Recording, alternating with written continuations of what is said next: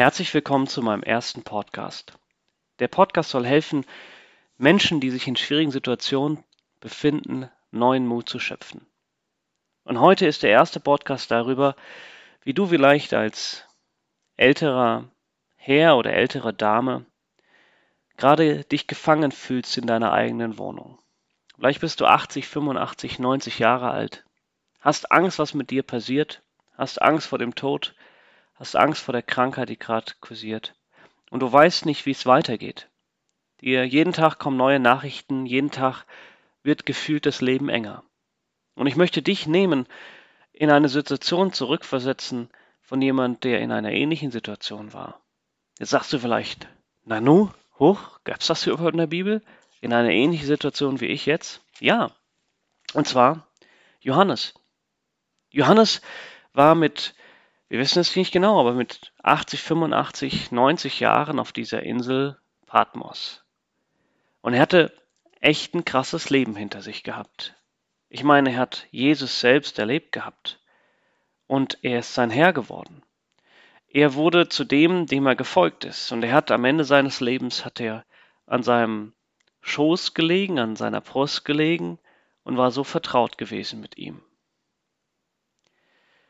Er hat aber auch gemerkt, dass dieser Jesus, der jetzt sein Herr war, was Besonderes hatte. Er war, hat immer gekämpft für das, die Auferbauung des Reiches. Und als sie Jesus nicht annehmen wollten und auch sie nicht annehmen wollten, hat er gesagt, Herr, sollen wir Feuer regnen lassen? Das heißt, so mit voller Energie war er drauf. Und das war eine gute Energie, aber die war falsch gepolt.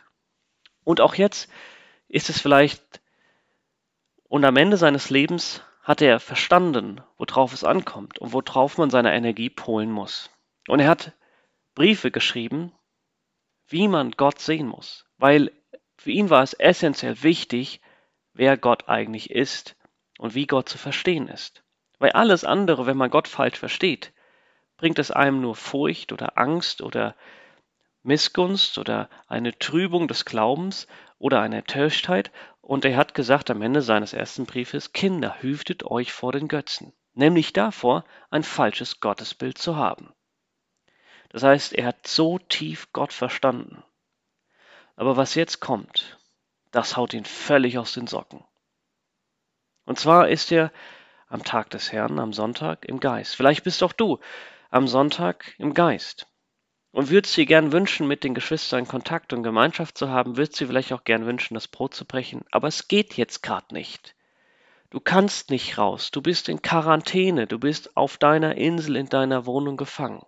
Johannes war das auch, aber er hat die Zeit genutzt, quasi im Geist zu sein.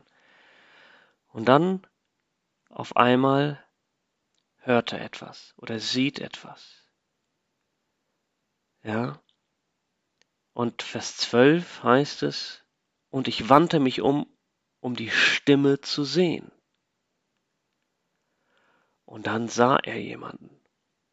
Und das heißt, und als er ihn sah, fiel er zu seinen Füßen nieder wie tot. Es hat ihn völlig aus den Socken, aus den Latschen gehauen.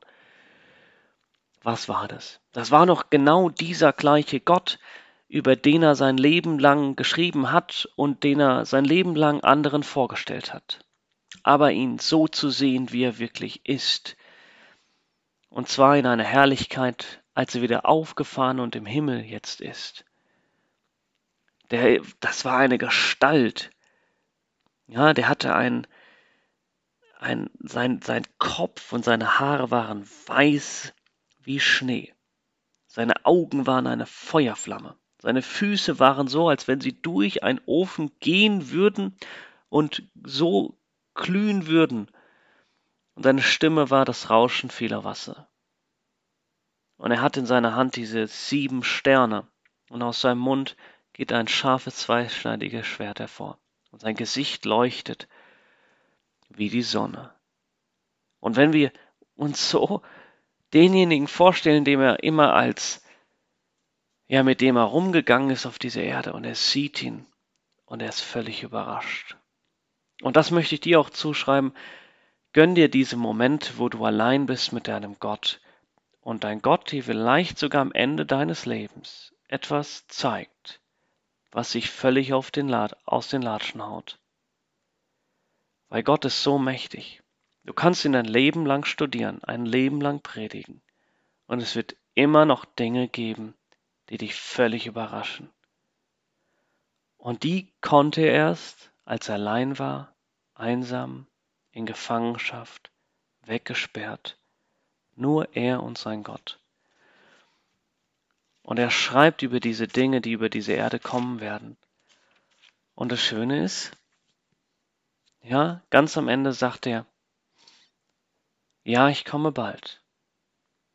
Und selbst wenn du Angst hast, dann sei dir gewiss, dass dieser Jesus, der häufig als Wanderprediger dargestellt wird, derjenige ist, der der Erste und der Letzte ist, der Lebendige, der tot war, der selbst miterlebt hat, was es bedeutet, in den Tod zu gehen. Und der lebendig ist von Ewigkeit zu Ewigkeit. Und der die Schlüssel des Todes und des Hades hat. Das heißt, selbst wenn du noch erleben solltest in deinem Leben, dass auch du quasi nochmal in den Tod gehen wirst, weil er noch nicht wiedergekommen ist, dann sei dir gewiss, er hat die Schlüssel. Wenn ich da jemand rausholen kann, denn noch der, der die Schlüssel hat und er selbst den Weg gegangen ist. Und wenn dich jemand in den Himmel ziehen kann, dann noch der, der selbst als Mensch dort reingegangen ist. Und das möchte ich dir mitgeben. Egal was passiert, es gibt nichts, was aus der Hand desjenigen rausläuft, der dieses Buch der Gerichte und auch der Vollendung von allem, was auf dieser Erde passieren wird, in der Hand hält. Es wird nichts passieren, was er nicht vorgesehen hat. Und gleichzeitig ist es der, der dich persönlich liebt und der weiß, welchen Weg du gehen wirst und der dich diesen Weg gehen lässt, damit du noch besser, noch stärker, noch erfahrener in genau dieser Sphäre ankommst, wo du ihn eine Ewigkeit lang haben wirst.